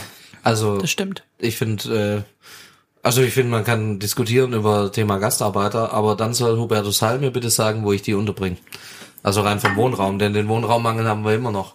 Ja, Nicht, das auch. Abgesehen ja. davon, also ich habe tatsächlich, ich kann da voll mitgehen. Es ist wirklich eigentlich das Thema, ehrlich gesagt, das mich hier als äh, OB auch umtreibt.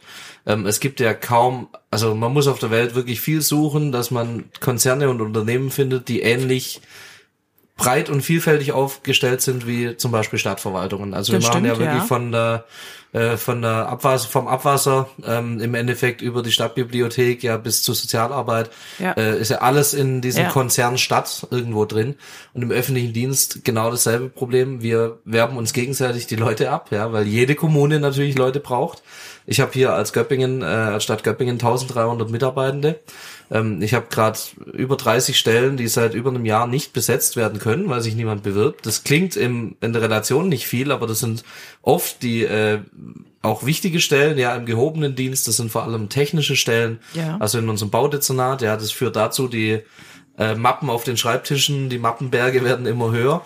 Ähm, wir kriegen Baugenehmigungen nicht mehr so schnell durch. Ja, die Leute beschweren sich, die irgendwas bauen wollen, weil wir es nicht schaffen. Wir kommen nicht hinterher mit den ganzen Projekten, die wir haben. Und da sehe ich wirklich ein Riesenproblem. Und also zumindest im öffentlichen Dienst stelle ich zumindest die Frage in den Raum, ob wirklich jede Kommune mehr oder weniger alles selbst planen kann in Zukunft. Also ja jetzt schon so, ja. dass kleinere Kommunen, also als, als Göppingen übernehmen wir viele Aufgaben für kleinere Kommunen, ja, Kämmerei, Standesamt etc. Ähm, der Landkreis übernimmt natürlich viel, aber das müssten wir vielleicht überlegen, ob wir das nicht noch viel mehr machen und tatsächlich zentralere und schlagkräftigere Verwaltungseinheiten bilden. Jetzt Unbedingt, nur bei der Verwaltung, ja. das hilft der Privatwirtschaft noch nicht. Ja, ist aber ein wichtiger Punkt. Also ich glaube, gerade bei der Verwaltung kann man auch, also würde man die Digitalisierung in der Verwaltung etwas schneller vielleicht vorantreiben, könnte man auch da Personalkapazitäten wiederum freisetzen. Das ähm, ist ja irgendwie so ein Versprechen, das es seit Jahren gibt. Ja. Also bisschen hilft das schon. Also wenn ein bisschen du halt hilft das schon, aber es ist, der, der, der Effekt verpufft, äh, weil auch ständig mehr Aufgaben genau, dazukommen. Genau. Ja. Aber ich glaube, die interkommunale Zusammenarbeit zu fördern, ist auf jeden Fall richtig und also unerlässlich. Das wird auch kommen. Ja. Also im Grunde haben wir, glaube ich, seit den, so diese letzte Eingemeindungswelle irgendwie war in den 70ern, glaube ich, und seitdem war da nicht mehr viel. und eigentlich müsste man mal. Da traut sich äh, aber auch immer niemand ran, weil nee, das klar. natürlich auch ist starke Beharrungskräfte ja, ja. gibt. Ja, ich habe bis heute, also der letzte Stadtteil, der eingemeindet wurde, Farndau, ja, der größte Stadtteil in Göppingen. Da habe ich bis heute einen Haufen Kräfte, die wirklich, wenn ich dort zu Besuch bin als OB, sagen, ach, wir wollen eigentlich wieder selbstständig werden. Ja. Wo ich denke, ja Leute, dann, dann viel Spaß. Ja. ja. Also, ganz ehrlich. Ja. Die ganzen Gemeinden auch in den 70ern sind heute, zu, äh, heute gibt's da oft immer noch keinen richtigen Zusammenhalt auch in den Gemeinden ja. und jeder, ähm, jeder ja, macht seins. Macht seins. Also ja. Das ist wirklich was. Und jetzt gibt es einen Vorschlag vom Bund der deutschen Industrie, dass man einfach mehr arbeiten muss. Man braucht mehr Überstunden. ja, top. Ja. Äh, das soll die Antwort sein darauf. Ah, das ist wirklich auch so eine so eine Antwort auf eine Frage, die man im Endeffekt vor 50 Jahren hätte stellen können. Also wer heute immer noch glaubt, dass man mit mehr Arbeitszeit irgendwie tatsächlich auch mehr Arbeit äh, produziert, der hat es doch nicht verstanden wo überall, also sage ich mal, moderne Unternehmen, zukunftsweisende Unternehmen, die Arbeitszeit reduzieren und die gleiche Produktivität haben oder sogar höhere Produktivität.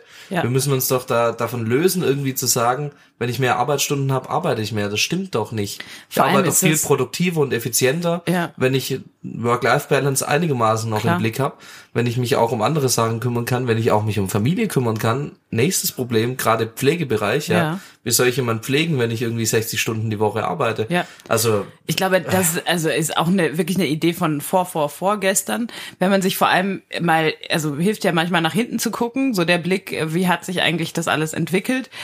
Und äh, jeder große Wandel in der Wirtschaft, also von Industrialisierung ähm, bis eben jetzt zur Digitalisierung hat eigentlich immer eins mit sich gebracht, nämlich dass die Leute weniger gearbeitet haben. Ja. Aus, also wenn man sich überlegt, wie ne, Karl Marx beschreibt das ja oder so, wie, wie die Leute gearbeitet haben äh, in den ersten ähm, Spinnereien und so, äh, also quasi die ersten Industriebetriebe sozusagen, was da irgendwie 60, 80 Stunden Wochen so, also völlig unvorstellbar, Kinder auch teilweise. Und eigentlich geht der Fortschritt immer damit einher, dass wir es schaffen, Arbeit besser zu verteilen und weniger zu arbeiten. Und ich glaube auch da, die Digitalisierung hat da schon Potenziale, aber es gibt Bereiche, da kann man sich dann entscheiden, entweder man macht es halt tatsächlich wirklich voll digital, so Stil Japan, dann wird man halt von einem freundlichen Roboter gepflegt, ja, das geht schon. Oder auch ähm, diese Restaurants, bei denen dann halt bedient dich halt niemand mehr, sondern es kommt irgendwie so ein Roboter vorbeigefahren. Die Entwicklung geht schon in die Richtung. Die Frage ist, wollen wir das? Und wenn wir das nicht wollen, dann muss man halt irgendwie am Geld arbeiten. Also warum haben denn so viele Leute aufgehört, in der Gastronomie zu arbeiten, zum Beispiel über die Pandemie? War halt nicht sicher, war überhaupt nicht abgesichert, war immer schon ein anstrengender, richtig schlecht bezahlter Job da kann man auch die Leute verstehen, wenn sie sagen, ich habe eine andere Möglichkeit, eine bessere, dann arbeite ich vielleicht lieber da. Und das ähm, kriegt man aber nur ausgeglichen, indem man da mit den Gehältern hochgeht. Das bedeutet aber auch, dass das zum Beispiel teurer wird, ein Restaurant zu besuchen. Und dann werden wir wahrscheinlich perspektivisch einfach zwei Arten von Restaurants haben. Du hast halt die, die nach wie vor relativ preiswert sind, aber du hast halt Roboter da machst viel automatisiert und du hast einfach ein bisschen hochpreisigere, wo du aber noch den Service hast. Und ich fürchte, das ist eine Entwicklung, die also einfach naheliegend ist. Das andere ist aber die, das Thema Zuwanderung dass wir einfach mal ernsthaft diskutieren müssen. Ja, so du, und ob das jetzt so ein Gastarbeitermodell da der Weisheit letzter Schluss ist oder ob wir nicht sagen, wir brauchen einfach äh, mehr Menschen auch, weil wir irgendwie so dieses demografische Minus haben, der nicht nur arbeitsmäßig, sondern auch in Bezug auf alles, was äh, was sonst noch so in der Industriegesellschaft wie unsere eben passiert. Ja, wir, wir werden mhm. immer weniger Menschen, wir bekommen auch immer weniger Kinder. Ist ja auch völlig die Sozialsysteme. Klar. Die, eben, die Rente funktioniert halt nicht. Also dieses Modell, ob das dauerhaft überhaupt so funktioniert, finde ich, muss man immer in Frage stellen. Aber vielleicht auch mal was eher für eine eigene Folge. Ähm, aber das funktioniert nur, indem eben immer mehr Leute arbeiten, um auch die vielen, die nicht mehr arbeiten, zu versorgen. ist ja völlig klar. Und da brauchst du dann halt auch arbeitende Menschen. Und wenn wir keine eigenen haben, dann muss man halt mit Zuwanderung arbeiten. Das ist irgendwie eigentlich relativ simpel, aber. Die dann woanders nicht. aber halt fehlen.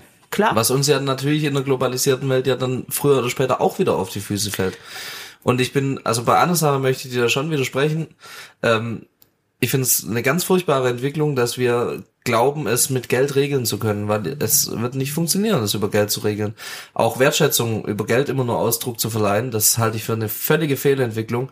Und darum geht's auch, natürlich geht's auch manchmal ums Geld. Aber schon ist doch ein bisschen naiv zu sagen, wenn du freundlich zu der, also müssen wir alle netter sein zu den Kellnerinnen und Kellnern, machen die ihren Job lieber? Also ich glaube, nee, da, da muss man da, da geht's vor allem um Arbeit, um da, Geld. Geht, da geht's auch um Geld, aber da geht's auch um Arbeitsbedingungen. Klar. Da geht's ums Arbeitsumfeld, da ja. geht's eben zum Beispiel Work-Life-Balance, ja. Themen, die viel wichtiger geworden sind in den letzten Jahren und Jahrzehnten. Ähm, weil wenn wir immer nur versuchen, über Geld zu steuern, dann haben wir ein Problem, denn wir haben nicht so viel Geld, also nicht, nicht unendlich, ja. Ähm, also da, das ist mir dann zu, zu kurz gesprungen irgendwie. Auch zum Beispiel, also wie gesagt, ich kann halt immer nur vom öffentlichen Dienst sprechen, weil ich da halt als, als Arbeitgeber auch eine andere Perspektive habe. Ähm, wenn ich immer jetzt nur versuchen würde, quasi übertariflich, was ich ja eh nicht darf, äh, zu bezahlen, damit ich Leute abwerbe. Ja, das fällt mir auf die Füße, weil das machen andere Kommunen dann auch. Die sagen, dann bezahle ich halt auch mehr. So, das schaukelt sich hoch und man wirbt sich gegenseitig die Leute noch mehr ab, als man es jetzt tut, gibt Geld aus, hat aber das Problem nicht gelöst und das Geld ist dann weg und das kann ich dann nicht mehr ausgeben. Dann habe ich irgendwann vielleicht genug Personal, aber nicht gar nicht mehr das Geld, um die Projekte umzusetzen, für das ich das Personal eigentlich eingestellt habe. Also wir müssen wegkommen von von diesem Geld, das alles monetär geregelt wird. Und da sind wir in einer Gesellschaft, die das ein bisschen falsch sieht. Ich nehme jetzt mal als Beispiel den Pflegebereich. Da höre ich so oft, ja, die müssen anständig bezahlt werden. Und das ist ja richtig, ja. Die müssen mehr bekommen, müssen mehr bekommen, müssen mehr bekommen ich weiß nicht, also die Pflegedienste, mit denen ich so geredet habe, da habe ich schon öfter gehört, na ja, also ehrlich, ehrlicherweise das Gehalt ist gar nicht das Problem. Das sind die Arbeitsbedingungen, also die Arbeitszeit, die man reinsteckt. Aber das hängt ja miteinander zusammen. Also wenn du nicht genug Leute hast, dann müssen sie ja irgendwie für die anstehenden Aufgaben halt die, die da sind, immer mehr arbeiten. So, und deswegen ist ja gerade der Pflegebereich ja. so krass überlastet, weil eigentlich ist es ein wenn, Ausdruck von Personalmangel und du versuchst ja, halt genau. neue Leute dafür zu gewinnen, indem du sagst, guck mal, du verdienst auch gut in diesem Job. Ja, aber damit löse ich doch das Problem nicht. Damit kann ich für mich als Pflegedienst, wenn ich jetzt selbstständig wäre mit dem Pflegedienst, könnte ich das Problem kurzfristig vielleicht lösen, indem ich mehr bezahle, weil ich dann Leute abwerbe von anderen Pflegediensten. Aber wir haben zu wenig Leute für zu viele Aufgaben. Das ist ja das Hauptproblem genau. und das kann ich durch Geld nicht lösen. Naja, aber es gibt Weil ja auch, wenn ich, auch Menschen, ich, auch wenn ich, nicht in der Pflege arbeiten. Ja, also aber, ja, ja aber Pflege, wenn ich, aber ich kann 10.000 netto äh, anbieten in der Pflege. Und dann würden sicherlich ein paar Leute sagen, vielleicht versuche ich es doch mal mit der Pflege. Aber ob das die sind, die man in dem Bereich haben will, sei mal dahingestellt. Denn ehrlicherweise mache ich den Beruf in erster Linie nicht des Geldes wegen. Wenn ich einen Beruf wegen Geld mache, dann äh, studiere ich BWL. Aber, aber das ist auch ein bisschen kurz äh, ja, gesprungen. Ihr wisst ja, was ich, ich, weiß, was du meinst, aber ja. der Punkt ist, glaube ich, schon, da gebe ich dir recht, dass gerade in der Pflege diese Thematik der Arbeitsbedingungen etwas ist, was da äh, sehr, sehr im Fokus stehen muss. Aber man sich da natürlich wirklich in so einer Spirale befindet, weil auf der einen Seite sagen die Pflegekräfte, wir brauchen mehr Kolleginnen und Kollegen. Und der Weg, das äh, zu schaffen, ist, dass man weniger Wochenstunden arbeiten muss, dass man eine bessere Personalbemessung zum Beispiel in den Kliniken bekommt. Und dann hat man aber im ersten Moment natürlich erstmal, sag ich mal, weniger äh, Mitarbeiterinnen und Mitarbeiter für die Patientinnen und Patienten, aber man spekuliert ja darauf, dass im zweiten Schritt viele Leute dann vielleicht auch wieder zurückkommen, die aus der Pflege rausgegangen sind, weil das ist ja auch ein großes Problem, dass ja. äh, Fachkräfte da dann wieder gehen, weil sie sagen, das will ich nicht mehr mitmachen. Und darüber das attraktiv zu machen, da bin ich voll bei dir, dass das, glaube ich, in erster Linie über die äh, Arbeitsbedingungen passieren muss. Und das ist ja auch, finde ich, das, der Punkt ist halt, wenn man das alles immer einzeln diskutiert, dann sieht man, ah, bei der Gastronomie, Gastronomie gibt's hier und da ein Problem gibt es bei der Pflege ein Problem. Bei den Erzieherinnen und Erziehern ist zumindest in Baden-Württemberg ja so, dass tatsächlich die Löhne da in den letzten Jahren äh, stark angezogen sind. Wie gesagt, da hat man, kann man sich überall aussuchen Oder und da sind jetzt die Arbeitsbedingungen. die wirklich nicht schlecht verdienen und wir ja. haben einen Wahnsinnsmangel. So, deswegen glaube ich, dass das halt diese Dinge sind, wo man im Einzelnen, in den einzelnen Branchen rumdoktert, aber wirklich diese, diese große Frage, wie bekommt man es wirklich in den Griff? Und da ist natürlich Zuwanderung ein großes Thema, äh, ein Einwanderungsgesetz, das seinen Namen auch verdient. Ich hoffe, wir haben das im, also wir haben das im Koalitionsvertrag. Ich hoffe, wir bekommen das jetzt auch wirklich umgesetzt, so dass das ähm, ja das hält, was wir damit versprochen haben. Aber selbst das wird ja womöglich gar nicht reichen, zahlenmäßig. Wenn man nee. sich anschaut, alleine um den Klimaschutz mit äh, Fachkräften, mit Handwerkerinnen und Handwerkern äh, umzusetzen, gibt es eine Studie, dass da 800.000 Fachkräfte fehlen. Also damit die Photovoltaikanlagen auf den Dächern sind, das muss ja jemand machen. Und wenn wir das so machen würden, wie es eigentlich jetzt äh, nötig wäre, hätten wir gar nicht die Leute dafür. Das ist etwas, was mir einfach wirklich immer sehr viel Bauchschmerzen bereitet. Und wenn man dann darüber nachdenkt, es gibt jetzt ja auch schon so Entwicklungen, dass zum Beispiel früher Lkw-Fahrerinnen und Fahrer kamen früher aus Deutschland, dann aus Polen, dann aus Rumänien. Mittlerweile kommen die vielfach eigentlich aus der Ukraine. Jetzt sind viele äh, nicht mehr hier äh, tätig. Also da sieht man ja auch schon, was das für eine Entwicklung genommen hat. Und ähm, das, das Ende ist äh, irgendwie noch nicht richtig absehbar. Ich stelle jetzt, wenn man. Also wenn ich frage mich, ob Politik da überhaupt handlungsfähig sein kann. So, und da, da stelle ich jetzt mal eine These in den Raum. Das klingt populistisch, aber lasst mich erklären. Die Politik ist schuld. Punkt. An Fachkräftemangel etc. Überlegt euch mal, wenn eine Regierung in ein Amt kommt, egal jetzt Land, Bund, egal welche Partei, die hat natürlich Projekte. Die legt sie fest im Koalitionsvertrag, die möchte was umsetzen. Ist ja klar, man will ja was gestalten, darum geht man ja in die Politik. Ähm, und wenn man diesen Gestaltungsanspruch hat, dann heißt das in erster Linie, dass ich Dinge, die es schon gibt, nicht abschaffe, sondern noch obendrauf welche setze. Zum Beispiel, wir haben ähm, einen Rechtsanspruch auf einen Kita-Platz. So, hat man eingeführt, politisch nachvollziehbar und richtig, ja. Führt aber natürlich dazu, dass wir mehr Kita-Plätze schaffen müssen, führt dazu, dass wir mehr Erzieherinnen und Erzieher brauchen. Führt dazu, da wir die nicht alle haben und nicht alle bekommen und nicht jeder Erzieher werden kann, ähm, führt dazu, dass wir diesen Rechtsanspruch im Endeffekt nicht erfüllen können. Bevor wir das Problem mit, den, mit dem Rechtsanspruch für einen Kita-Platz gelöst haben, kommt das nächste. Ab 2026 gibt es einen Rechtsanspruch auf Ganztagesbetreuung an Grundschulen. Jetzt haben wir schon Lehrerinnen und Lehrermangel an den Schulen. Wie sollen wir das umsetzen? Es ist im Endeffekt so, dass jeder, der mit in die Politik geht, einen Gestaltungsanspruch hat und wenn man diesen Gestaltungsanspruch hat, immer was oben drauf sattelt. Und wahrscheinlich das Beste, was passieren könnte, so, also es klingt jetzt echt doof, weil ich will ja auch, dass eine Regierung was gestaltet, eigentlich. Aber das Grundproblem bleibt. Also das Beste, was vielleicht passieren könnte in dem Bereich, wären Regierungen, die nichts machen. Die, ja, nee, das klingt, das ist jetzt die steile These, die ich in den Raum stelle. Dass die natürlich reagiert auf aktuelle Situationen, wie jetzt zum Beispiel Ukraine etc., klar. Aber die jetzt nicht sagt aus eigenem Antrieb heraus, ich gebe noch was, gebe noch was, gebe noch was, denn dadurch entsteht auch bei der Bevölkerung ja so eine, ähm, wir nennen das so schön Vollkasko-Mentalität, ja. Ähm, jedes Mal kommt, gibt's was Neues, es gibt immer mehr, es gibt immer mehr, also ein Stück weit, ich zahle Steuern, also kriege ich alles und darf alles und bekomme alles. Ähm, sehr vereinfacht gesagt, aber ihr wisst, was ich meine. Und das halte ich für das Hauptproblem von dem Ganzen. Wenn wir immer mehr als Staat auch sagen, wir, wir wollen immer mehr geben und das ist gut gemeint, wirklich, das ist gar nichts Böses dahinter. Aber wenn wir das sagen und dann auch tatsächlich machen und beschließen, äh, aber gleichzeitig nicht wissen, woher ich die Leute nehmen soll, für die immer mehr Aufgaben, und das gilt dann eben nicht nur für den öffentlichen Dienst, das gilt in der Privatwirtschaft dann genauso. Ich will gute Arbeitsbedingungen, also mache ich die Regeln, die Regeln, die Regeln. Ähm, der Unternehmer muss es irgendwie umsetzen und das tun sie ja auch weitestgehend. Ja, sie geben sich Mühe und das ist gut und richtig und wichtig, aber es funktioniert halt nicht ewig. Das ist so wie das ewige Wachstum. Das gibt's halt auch nicht und in die Richtung geht's.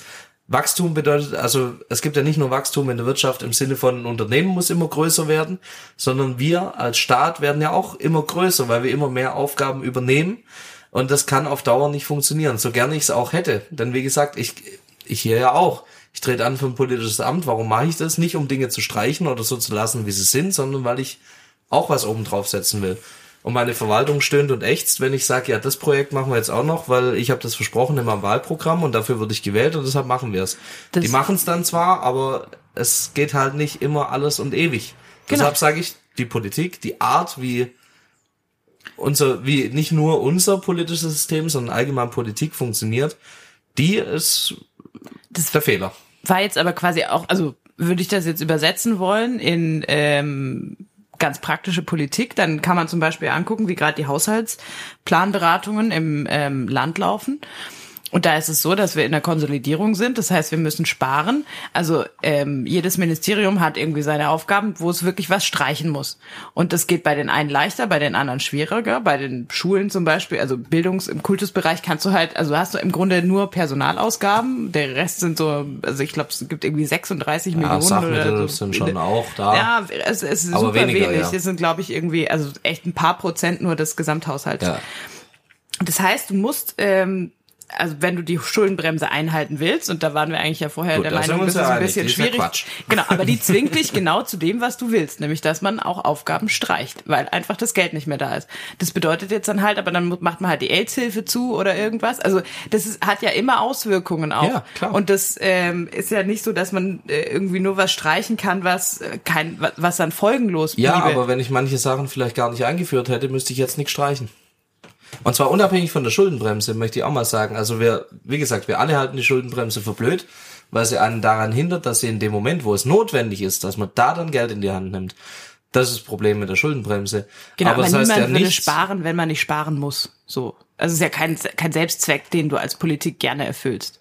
Ja gut, aber wenn, wenn ich eine nachhaltige Finanzpolitik machen würde, dann müsste ich das so machen. Genau, dann müsstest du Dinge streichen, aber das sind halt Nein, Dinge, müsst- die wehtun. Da müsste Du ich, ja gut, da müsste ja ich nicht Dinge streichen, wenn, also ich sag mal so, ähm, wir haben jetzt immer über Jahre hinweg und immer noch, aller Krisen zum Trotz, äh, immer mehr Einnahmen an Steuern. Ja, weil die Wirtschaft nach wie vor erstaunlich gut läuft und es kommen immer mehr Steuern rein.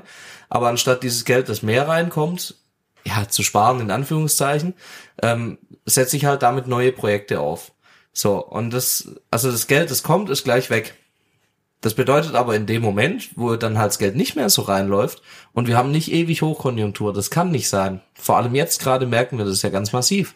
Äh, wenn ich, wenn ich, wenn ich das Geld immer sofort raushaut, dann kommt irgendwann der Punkt, wo ich Schuldenbremse hin oder her schlicht und einfach kein Geld mehr hab und dann muss ich streichen. Aber es ist immer viel blöder und schwieriger, was zu streichen, woran sich die Menschen auch gewöhnt haben, einen gewissen Standard dann in sich gewöhnt haben, zu streichen. Ähm, deshalb würde ich sagen, gut, vielleicht macht man das eine oder andere Projekt, setzt man nicht um. Das ist nicht ambitioniert, das ist das Problem. Ich will das ja auch nicht. Ich sage ja jetzt auch nicht, ich bleibe jetzt halt noch die paar Jahre OB und mache in der Zeit nichts. Aber finanzpolitisch wäre es vielleicht nachhaltiger, tatsächlich. Da muss ich nichts streichen.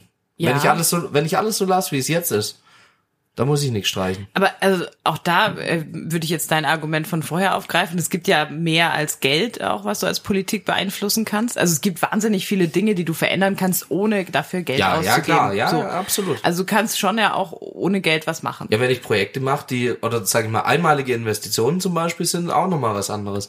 Aber die meisten Sachen, über die wir hier ja auch immer im Podcast reden, sind ja Dinge, die langfristig schon natürlich Geld kosten und vor allem für die wir halt Kapazitäten brauchen, Personalressourcen brauchen, Ja. die wir nicht haben. die also es ging ja eigentlich um die Ergebnishaushalt Personalressourcen vor allem. quasi und nicht im äh, Finanzhaushalt, wenn du so willst, also auf kommunaler Aber es geht ja, Ebene. ja, aber es geht ja gar nicht drum, in welchem Haushalt die laufen. Es geht nicht drum, dass die, dass das Personal mich Geld kostet. Es geht darum, dass ich gar keins finde. Ja, aber ich glaube, das sind ein bisschen viele Themen. Also irgendwie hängt natürlich immer alles mit allem zusammen, aber ähm, Ja, aber ein Fußballtrainer gesagt, wenn ich mir am Arsch ein Haar ausreiß, dann tränt das Auge. Hängt alles miteinander zusammen. noch ja. mal um, weil du jetzt, ähm, schöner. du hast ja auch noch mal Ich gesagt, wollte du- jetzt auch nochmal philosophisch ja, werden. bitte. Ja. Du hast ja nochmal gesagt, du findest es selber wichtig. Eigentlich so ein Rechtsanspruch. Und da ist ja auch etwas, was jetzt gerade bei dem konkreten Beispiel ja diesem anderen Ziel auch ein bisschen das Wasser abgräbt, weil wir auf der anderen Seite ja, Ja, aber ein Zielkonflikt da. genau, wir brauchen ja auch mehr äh, Frauen zum Beispiel, die ähm, viel arbeiten können, um diese Personalprobleme zu lösen.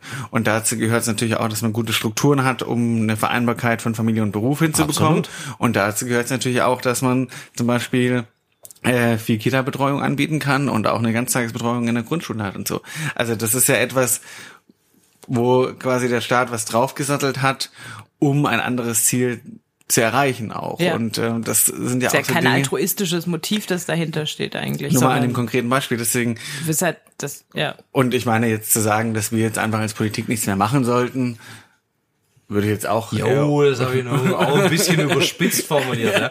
Da, da, da, wie gesagt, auch das, nicht mit nach Hause gehen. Nein, das ist ja auch nicht unser eigener Anspruch und das ist ja auch gut so, dass das nicht unser Anspruch ist, sonst hätten wir äh, im Endeffekt auch wieder CDU wählen können. Aber ähm, ich, ich will nur sagen, das grundsätzliche Problem geht halt schon dann, und da ist man dann schon auch manchmal ein bisschen auf der Meta-Ebene, ja. Ähm, aber wenn wir immer nur die, die Symptome bekämpfen, mehr oder weniger, indem wir eben hier ein Gastarbeiterprogramm und hier stecken wir Geld rein und die machen das und die machen jenes, du löst halt das Problem am Ende nicht. Ja. Am Ende läuft alles auf eine komplett neue Weltwirtschaftsordnung raus. ja. ja, Lena hat schon Karl Marx zitiert, dann kann ich jetzt auch damit kommen. So. Gut, ich meine, damit könnten wir auch eigentlich so langsam uns äh, dem Ende annähern. Oder habt ihr noch dringende Punkte, die nach diesem Statement überhaupt noch Platz haben? Einen, einen ganz dringenden Punkt habe ich tatsächlich noch. Ich hab, Der Werbeblock. nein, äh, ja auch, gut, äh, kommt nächstes Wochenende zum Landesmusikfestival nach Göppingen. Ganz kurz gesagt, das größte Da. Landesmusikfestival aller Da Zeiten. komme ich, steht in meinem Wirklich? Kalender. Ja, du bist ja Tatsächlich. Betreuungsabgeordneter. Ja, deswegen komme ich. Das wird großartig. Und übrigens, abends gibt's noch einen Club, da gehen wir hin. Ja gut, ich Gehen wir steil. bin da irgendwann vormittags, ja. dass ich von dir begrüßt werde. Ja, klar. Oder so. Ja. Absolute Frechheit. Aber abends gibt's einen Club. Ihr könnt gern kommen im Böhringer Areal. Das wird super Pop-up-Club. War mal eine Idee. ähm, nein, äh, ich wollte, So viel zu neuen Und was Ideen, ma- die was Geld machst und Ressourcen kosten. Ja. was ich im Club mache. Ja gut, ich trinke ein Bier. also ich draußen weiß nicht, stehen rauchen, draußen stehen trinken. rauchen und ja, Bier trinken. Ja. Ähm, nein, das das nur ganz kurz. Nein, aber was ich wirklich noch ansprechen wollte, das war ganz kurz das Thema ähm, Energieversorgung. Treibt mich gerade extrem um. Ich bin mir sicher, das wird ein ganz kurzes Thema. Es wird, nein, ich will nur, ich möchte, wir müssten es eigentlich auch inhaltlich diskutieren, aber ich möchte es äh, mit einem Appell verbinden. Ähm, das machen wir in der nächsten Folge, da reden wir über Gas. Ja, äh, wenn wir dann noch ja. welches haben. Ähm, nein, ich hab, ich bin ja als äh, Oberbürgermeister auch ähm, Aufsichtsratschef unserer EVF, unserer Energieversorgung Filztal, ein sehr gutes, gesundes Unternehmen, das jetzt trotzdem natürlich das Problem hat, wir haben kein Gas. Äh, unser lieber Parteifreund Robert Habeck hat ja äh, zu Recht die äh, Notstufe 2 quasi ausgerufen bei der Gasversorgung. Und im Moment sind die Leute sehr, ähm, wie soll ich sagen, äh, ja, irritiert zumindest mal, weil es flattern gerade Rechnungen auf den Tisch, die auf einmal teilweise doppelt so hoch sind als bisher. Und das muss man schon mal kurz erwähnen. Wir, ich bin jetzt seit anderthalb Jahren OB, ich richte jetzt den dritten Krisenstab ein hier in der Stadtverwaltung und zum Thema Energieversorgung, weil wir uns jetzt Gedanken drüber machen müssen, wie wir eigentlich die Versorgungssicherheit gewährleisten können, wenn es tatsächlich einen kalten Winter geben sollte. Also wir stehen gerade so da, dass wir sagen, im Moment, wenn es einen kalten Winter gibt, ja, gibt halt kein Gas, kann man nicht heizen.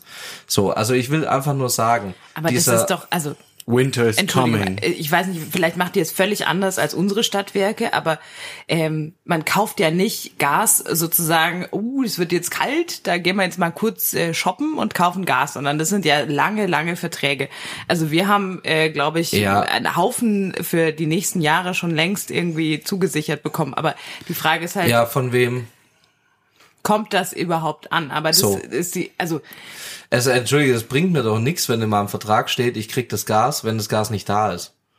Naja, aber die Preisfrage ist damit geklärt. Also wenn es gar nicht da ist, dann ist es nicht da, dann ist es aber überall nicht da. Ja, aber, aber ich muss mich das doch. Preisthema aber darum hast du ja gerade. langfristig. Aber darum ging es mir gerade, dass wir uns jetzt darauf vorbereiten müssen, was, wenn das Gas nicht da ist, Zumal ja immer noch die theoretische Möglichkeit besteht, dass Russland den Gashahn einfach komplett zudreht. So, dann Aber da wird auch echt viel super, ähm, super, also da gibt da gibt's auch wahnsinnig viel Panik, ohne Scheiß. Es ist für diese Jahreszeit überhaupt nicht ungewöhnlich, dass 40 Prozent Gas nur reinkommen. Das ist einfach, das ist normal. Das ist immer so gewesen in den letzten Jahren. Also nein, Lena strickt mal. einfach schon munter Pullis für die Bevölkerung und, und deswegen nein, überhaupt nicht in Diese Sorge. Revision, nein, Lena, die am sorry, 10. Juli angekündigt ist bei der Nord Stream 1, das ist jetzt auch nicht irgendwie was das vom vom heiteren, aus, aus heiterem Himmel kommt, sondern Nein, die ist, ist ganz normal. Die, ja, die findet jedes Mal statt. Ganz genau. Jedes und Jahr, auch, dass jetzt immer in diesen nicht Monaten. viel mehr Gas ankommt. Also im Moment ist die Situation so, dass die Speicher sogar viel voller sind, als sie es üblicherweise sind zu dieser Zeit. Und was die Gasnotstufe jetzt macht, die zweite, hat eigentlich im Wesentlichen den Effekt, dass alles, was jetzt noch an freien Mengen unterwegs ist, eingekauft werden kann über die Bundesnetzagentur und in die Speicher kommt. Ja. Weil was in den letzten Monaten passiert ist, ist das, Leute haben schon Gas gespart, es waren freie Mengen da und die sind dann aber einfach, weil es ist halt Markt, äh, meistbietend verkauft worden und ähm, ich glaube zu großen Teilen nach Italien oder so. Und das ist halt irgendwie ja nicht Sinn der Sache sozusagen aus äh, deutscher Perspektive, dass wir sparen, damit es dann in Italien landet, sondern wir wollen sparen, damit wir es dann irgendwie in unsere Speicher reinkriegen. Also es ist jetzt also. auch viel, viel Panik, die da unterwegs ist im Moment. Nee, Vielleicht machen wir das beim nächsten Mal nochmal ganz ausführlich. Ich glaube auf. auch, ich wir glaub, müssen das, das wirklich im Detail Ich wollte ja eigentlich, ihr habt, ihr habt mich ja nicht das sagen lassen, was ich eigentlich sagen wollte. Ähm, aber ich muss da, ich muss da schon, ich muss da, ja, Entschuldigung, ich bin heute ein bisschen redebedürftig, äh, weil, ja, haben wir schon lange nicht mehr gesehen. Aber ich müsste dir schon in manchen Punkten also massiv widersprechen, muss ich mal ganz ehrlich sagen. Es geht doch nicht darum, dass wir jetzt kein Gas haben. Natürlich, jetzt brauche ich es auch nicht so. Es geht darum, was passiert, wenn es kälter wird und die Leute wieder alle heizen. Und natürlich, das hat nichts jetzt mit Nord Stream zu tun und äh, dem, was die jetzt da gerade machen. Aber es geht doch darum, dass wir schlicht und einfach weniger Gas haben. Punkt. Ganz einfach. Und es lässt sich auch nicht der Fakt wegdiskutieren, Noch dass jetzt nicht. die Rechnungen dass jetzt die Rechnungen die Leute trotzdem auf dem Tisch haben. So. Und was ich eigentlich sagen wollte, war mein Appell. Aber das ist Spekulation. Also warum die Preise jetzt, jetzt hoch sind, das doch hat kurz nicht, appellieren. Nein, lass das, ist, das ist rein spekulativ. kurz appellieren. ja, natürlich ist spekulativ. Natürlich ist spekulativ, weil wir nicht, weil wir nicht wissen, gar nichts zu tun. Weil wir, es muss ja spekulativ sein, weil wir ja gar keine Ahnung haben, was im Herbst überhaupt sein wird. Gibt es da noch einen Krieg oder nicht? Äh, ist Russland vielleicht morgen wieder unser bester Freund? Wahrscheinlich nicht, ehrlicherweise. Aber es geht nicht, es geht darum, dass wir spekulieren müssen, weil wir uns vorbereiten müssen auf alles. Das hat nichts mit Panikmache zu tun. Aber es hilft mir nichts, wenn ich jetzt, wenn ich jetzt sag, wenn ich jetzt sag, nee, pass auf, das ist nur Spekulation, das mache ich nicht, wir machen einfach alles so wie bisher.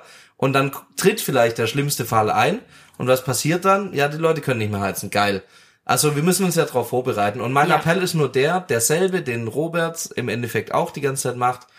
Sparen, sparen, sparen. In dem Fall tatsächlich richtig. Liebe Leute, denkt drüber nach, ob ihr wirklich, was ihr wann heizen müsst, wann ihr welche Energie wie verbraucht diese ganzen Sachen, die wir jetzt auch machen, die auch der Bund macht, die der Bund sehr gut macht jetzt auch, nämlich in Sachen äh, Energieautarkie irgendwo mehr zu gehen, ja, auch was die Kommunen jetzt machen, dass sie viel mehr darin gehen, auch äh, Energie auf anderen Wegen zu produzieren, das ist völlig richtig, aber das sind alles Maßnahmen, die eher mittel- bis langfristig was nützen.